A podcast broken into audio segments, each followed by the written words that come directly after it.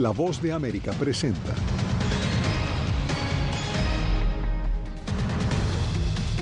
Estados Unidos anuncia que abrirá centros de procesamiento de solicitantes de asilo en América Latina para frenar la migración ilegal. En Denver, alcaldes del continente buscan soluciones a sus problemas principales durante la primera cumbre de ciudades. Además, Disney interpone demanda contra el gobernador de Florida. Y mientras la oposición venezolana procura su retorno a la mesa de diálogos, Juan Guaidó habla desde Miami.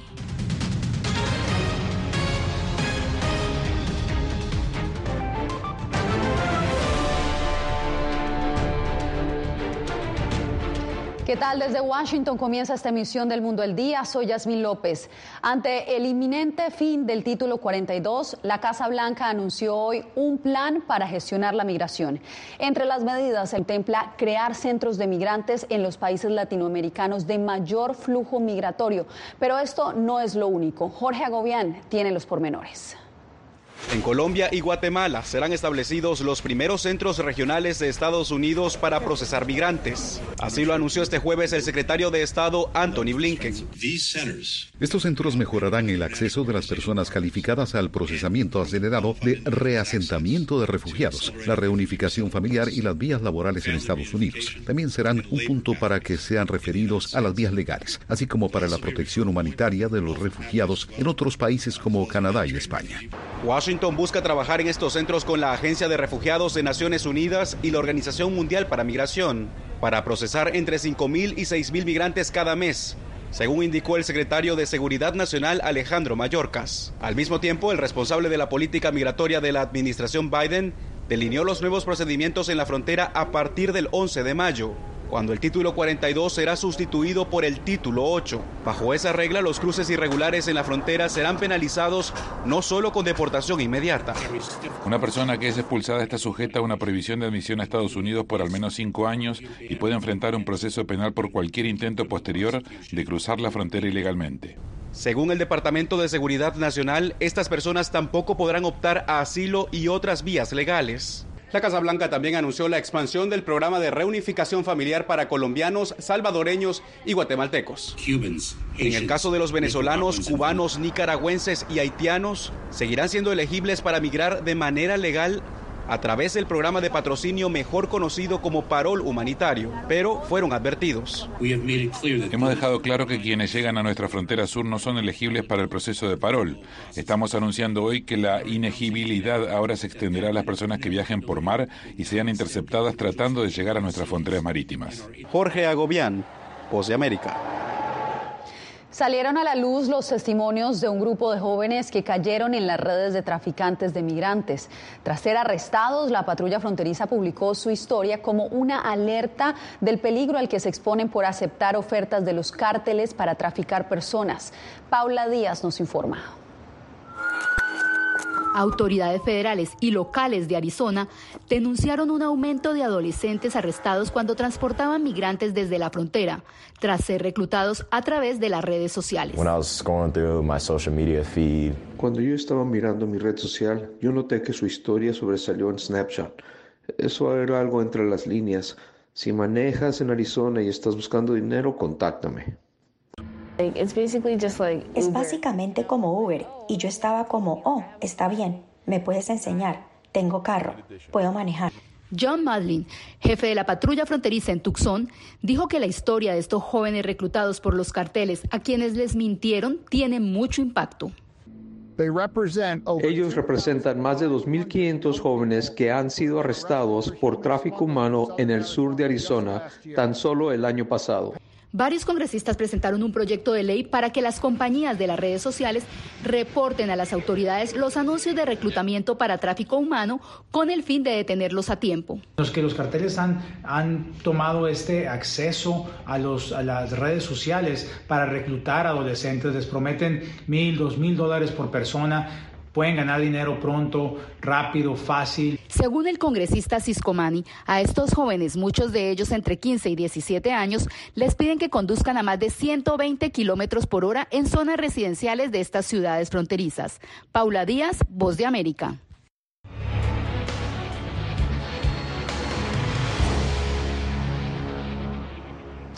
Hoy arrancó la cumbre de las ciudades en Denver, Colorado, un espacio donde alcaldes de las Américas y otros líderes intercambian ideas y estrategias para abordar algunos de los desafíos más acuciantes de la región. Nuestra enviada especial Laura Sepúlveda nos acompaña en vivo. Laura, ¿qué tal? Cuéntanos cómo avanza esta primera jornada. Pues Jasmine, se habla de la inversión eh, a propósito de cuando se mira cómo podemos trabajar esas problemáticas que tienen las ciudades, cómo podemos trabajar de manera productiva. Lo que decía la alcaldesa, por ejemplo, de Ciudad de México, es que es importante invertir en los jóvenes, invertir en la gente, más eh, que intentar solucionar los problemas grandes eh, y en una forma que no sería tan sencilla. La inversión productiva puede desarrollar sin duda las ciudades, ayudar al cambio climático y sin duda también aportar al tema de las migraciones. Eso fue lo que nos dijo en ese momento cuando reaccionaba frente a lo que ha venido sucediendo y el anuncio de la Casa Blanca, pero además ante sus intervenciones aquí en esta cumbre de las ciudades de las Américas. Durante la inauguración de la primera cumbre de las ciudades de las Américas, la alcaldesa de la capital mexicana, Claudia Sheinbaum, destacó la importancia de que los problemas sean vistos a nivel de comunidad y que no todo se justifique como consecuencia de la corrupción. Tenemos una visión de que reduciendo la corrupción y los privilegios alcanza para destinar recursos. Pero también hay una visión global en el sentido de que es la cooperación para el desarrollo lo que va a permitir una sociedad y unas economías libres de, carbón pero que siempre promuevan el bienestar. Para la vocera del Departamento de Estado de Estados Unidos, Cristina Rosales, el evento es una gran oportunidad para traer el liderazgo de las ciudades y del sector privado para evaluar desafíos comunes tratando específicamente de cómo podemos resolver estos problemas locales, tener una solución para los problemas locales, pero también globales, porque los estamos enfrentando conjuntamente en toda la región. La alcaldesa de Bogotá, Claudia López, aseguró que la migración es uno de los desafíos más importantes a encarar. Y por eso nuestro propósito desde el año 2022 ha sido pasar de la atención de emergencia a la incorporación de la migración, a la incorporación de esos medio millón de bogotanos, nuevos bogotanos, en lo productivo, incorporación productiva, incorporación social.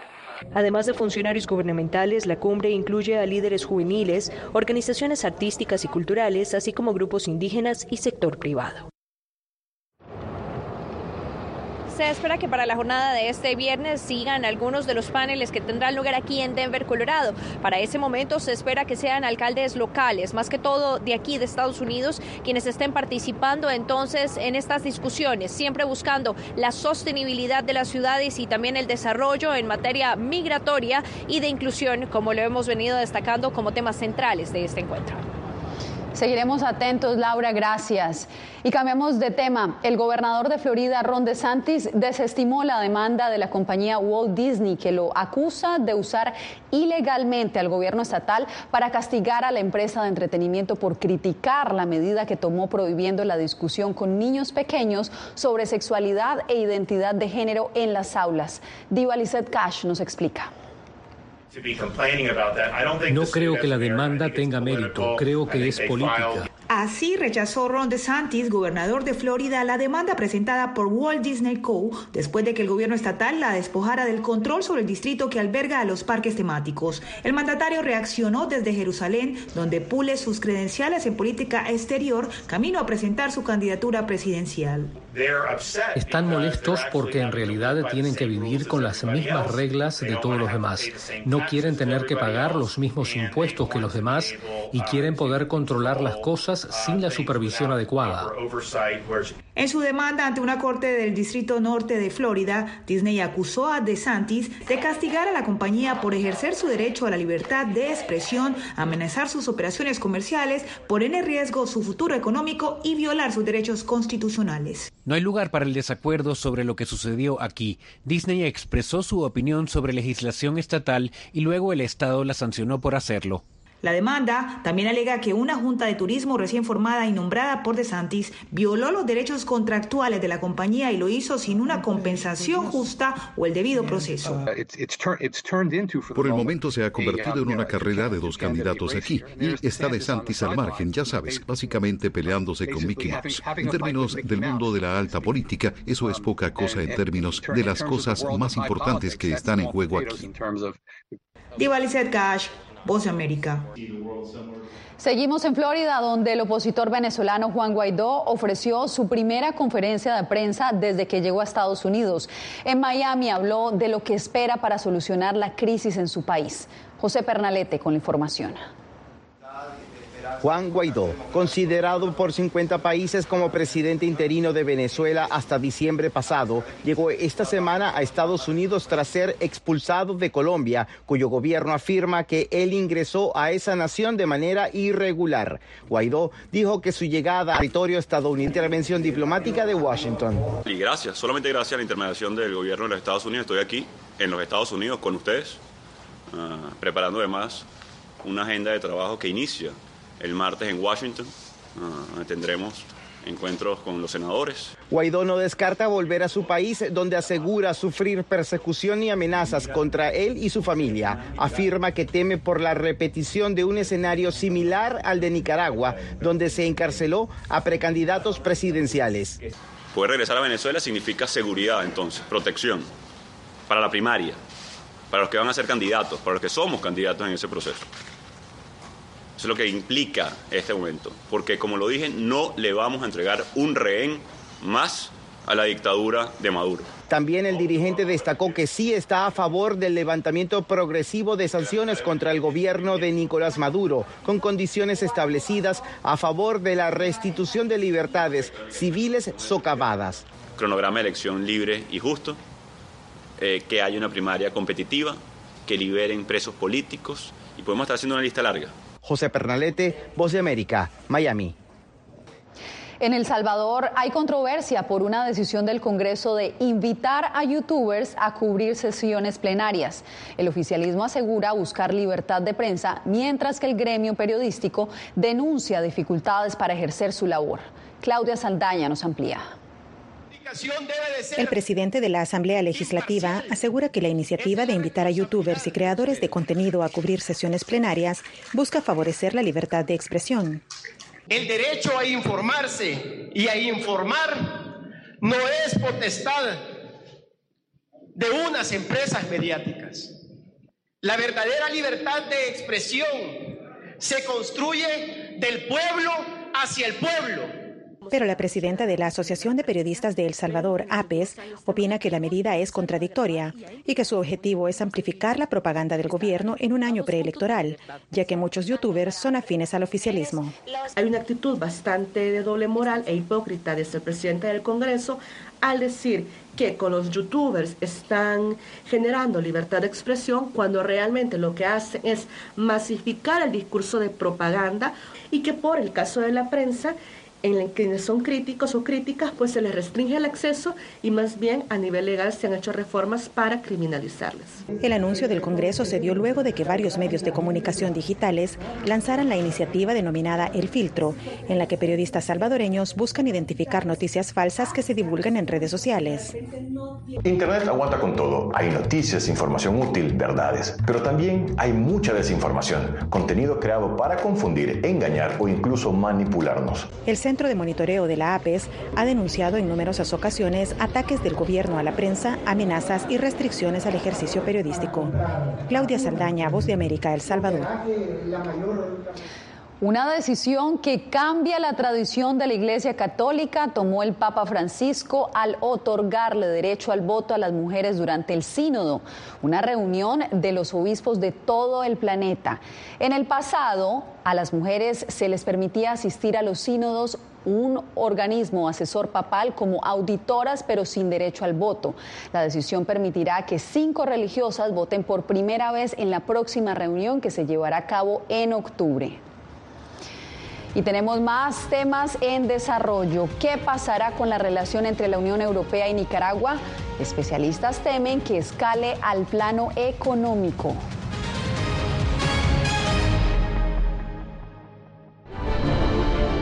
No concibo una democracia sin, sin periodistas. El libreto manda a un conflicto constante con la prensa independiente, con los medios de comunicación. Periodismo, la prensa libre importa. Un especial de La Voz de América con nuestras afiliadas en la región. Se ejerció esta profesión con mucho eh, miedo. ¿Cuántos periodistas van muertos ya? Por decir la verdad. Muy pronto en vozdeamerica.com. Algo he aprendido estos últimos años y es el darme cuenta de que nosotros podemos planear todo, pero que la vida tiene cosas para vos que no te imaginas. Me duele porque estoy aquí por ese país que hoy me quitaron. Yo siempre he dicho que la libertad está en la mente. Y el hecho de que tu cuerpo esté en un lugar no significa que no sos libre. Siempre me sentí libre, incluso estando presa me sentí más libre, porque pude darme cuenta que si estaba ahí es porque realmente he elegido qué hacer con mi vida. En tiempos de cambios, cuando el mundo parece incierto y lo que escuchamos no refleja lo que vemos, buscamos la verdad. Cuando nos cuentan solo una parte de la historia, perdemos la confianza. En momentos de crisis, nuestros sueños, esperanzas y deseos de un mejor mañana dependen de una prensa libre. En La Voz de América te traemos las historias que la gente se arriesga a ver. Conectamos el mundo y lo unimos con la verdad.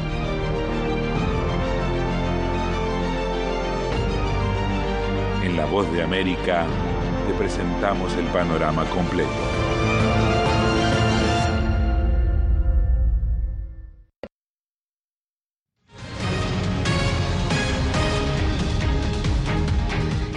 Podría esperar de las relaciones de Nicaragua con Europa luego de que Managua le negó el beneplácito al nuevo embajador nombrado en el país? Bueno, pues analistas aseguran que podría ser una mala movida, pues la Unión Europea es el tercer socio comercial de Nicaragua. El reporte lo tiene Donaldo Hernández.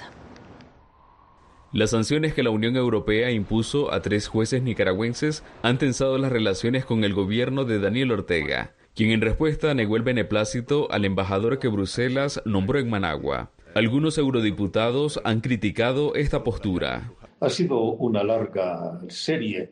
Primero ha sido el nuncio, después la embajadora de Holanda, después el embajador de la Unión Europea y ahora la retirada del Placet, que es el visto bueno a un nuevo embajador por parte de la Unión Europea en un comunicado, el gobierno de Managua justificó su decisión de negar el plácid o beneplácito por considerar que Europa se sigue entrometiendo en los asuntos internos del país centroamericano.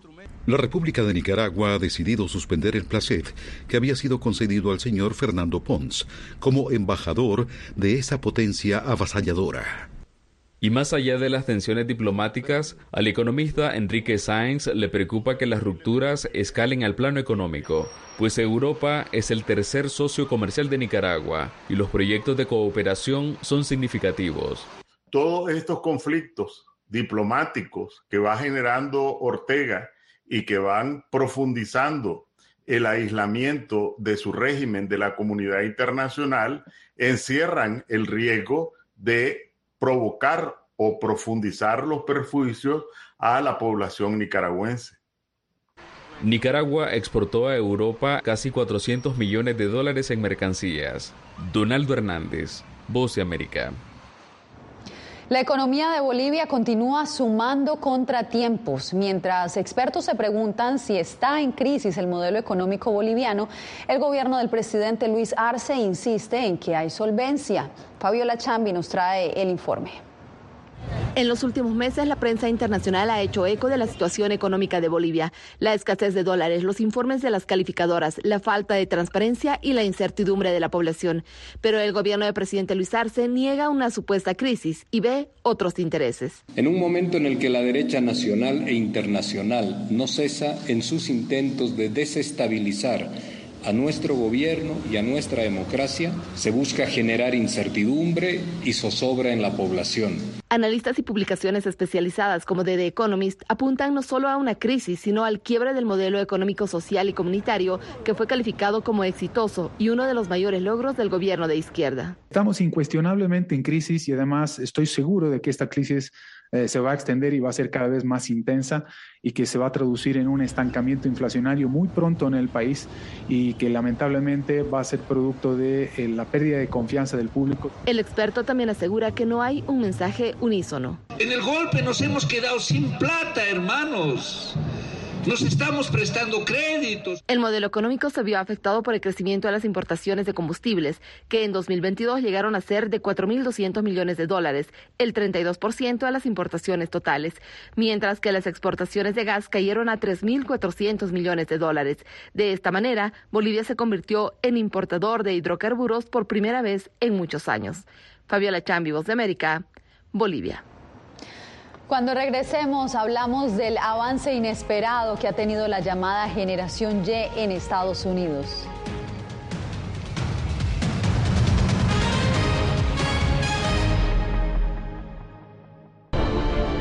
No concibo una democracia sin, sin periodistas. El libreto manda a un conflicto constante con la prensa independiente, con los medios de comunicación. Periodismo, la prensa libre importa. Un especial de La Voz de América con nuestras afiliadas en la región. Se ejerció esta profesión con mucho eh, miedo. ¿Cuántos periodistas van muertos ya? Por decir la verdad.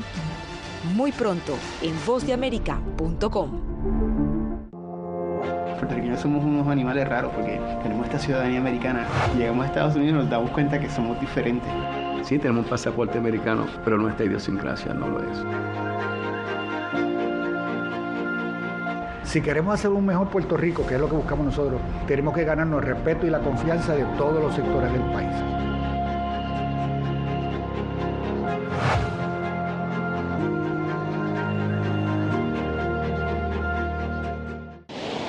Algo he aprendido estos últimos años y es el darme cuenta de que nosotros podemos planear todo, pero que la vida tiene cosas para vos que no te imaginas. Me duele porque estoy aquí por ese país que hoy me quitaron. Yo siempre he dicho que la libertad está en la mente. Y el hecho de que tu cuerpo esté en un lugar no significa que no sos libre. Siempre me sentí libre, incluso estando presa me sentí más libre, porque pude darme cuenta que si estaba ahí es porque realmente he elegido qué hacer con mi vida.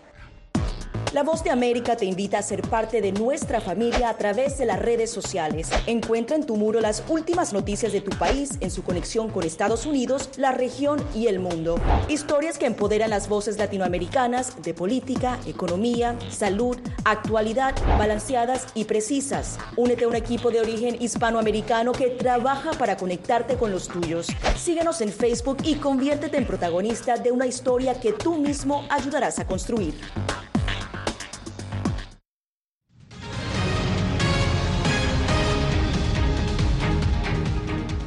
La economía estadounidense creció a una tasa débil del 1,1% en el primer trimestre del año.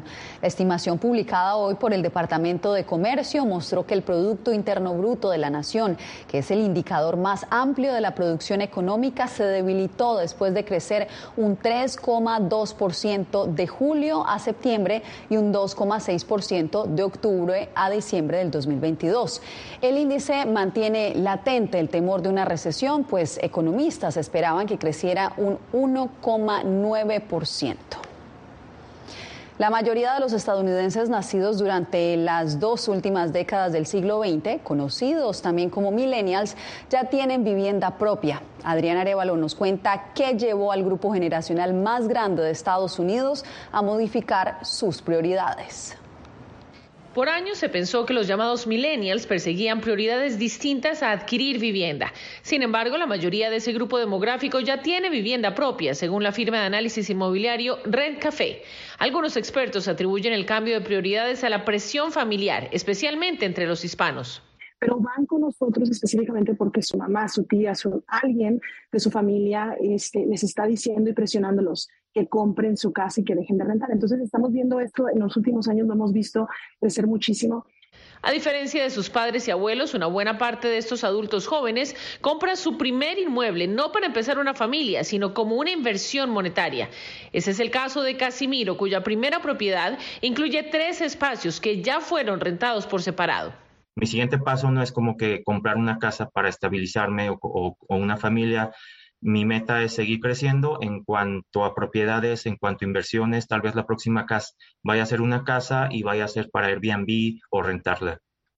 Un 52% de los millennials estadounidenses son dueños de su propia casa y pasaron de ser el grupo poblacional cuya mayoría eran inquilinos a ser propietarios. Según la firma Rent los alquileres predominan ahora entre la generación Z, es decir, los nacidos a finales de los 90 y comienzos de los 2000. Adriana Arevalo, Voz de América, Las Vegas. La mayoría republicana en la Cámara de Representantes de Estados Unidos aprobó un proyecto de ley para aumentar el techo de la deuda nacional. Sin embargo, la iniciativa pasó con la condición de que el gobierno Biden haga recortes drásticos de gasto.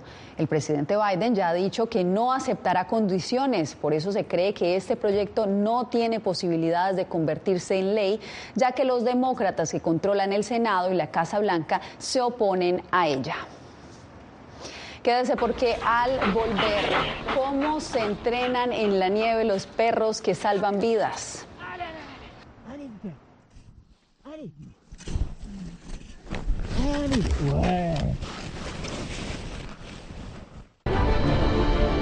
No concibo una democracia sin, sin periodistas. El libreto manda a un conflicto constante con la prensa independiente, con los medios de comunicación.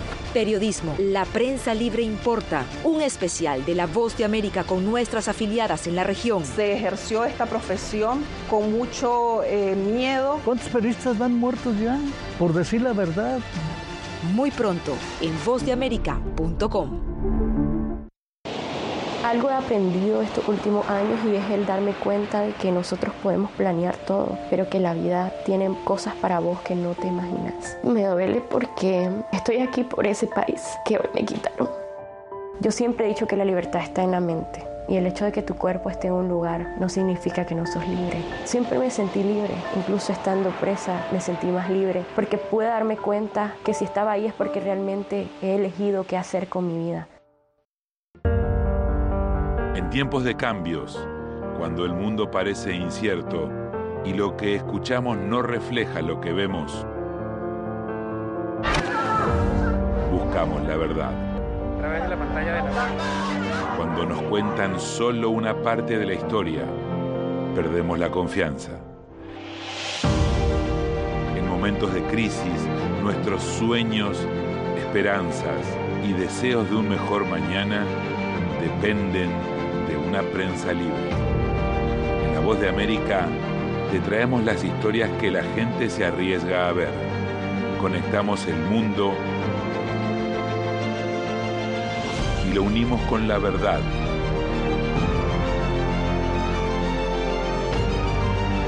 En La Voz de América te presentamos el panorama completo.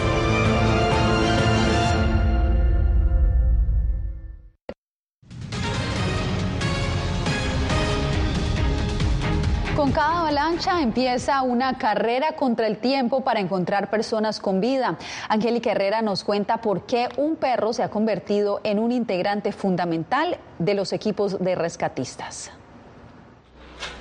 En la cima de esta montaña, en los Alpes franceses, el pastor alemán Nell está percibiendo un olor.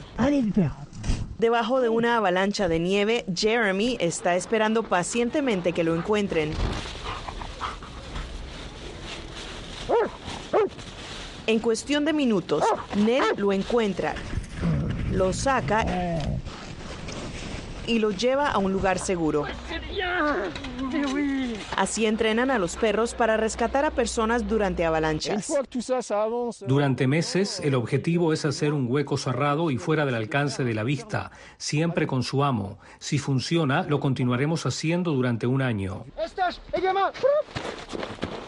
Según explica el instructor, posteriormente los ejercicios los realizan con desconocidos. Como lo acabamos de hacer, llegamos, se supone que no debemos saber dónde están las personas y el objetivo es encontrar a la víctima. Los perros poseen alrededor de 40 veces más el número de células olfativas que los humanos, por lo que son aliados insustituibles en estas tareas. Según la Organización Internacional de Perros de Búsqueda y Rescate, el entrenamiento a menudo comienza a la edad de ocho semanas y el costo de adiestramiento asciende a unos 20 mil euros. Eso sí, garantizan que es un entrenamiento que ayuda a salvar vidas. Angélica Herrera, Voz de América. Por eso los llaman el mejor amigo del hombre. Con esta historia me despido por hoy. Gracias por conectarse en el mundo.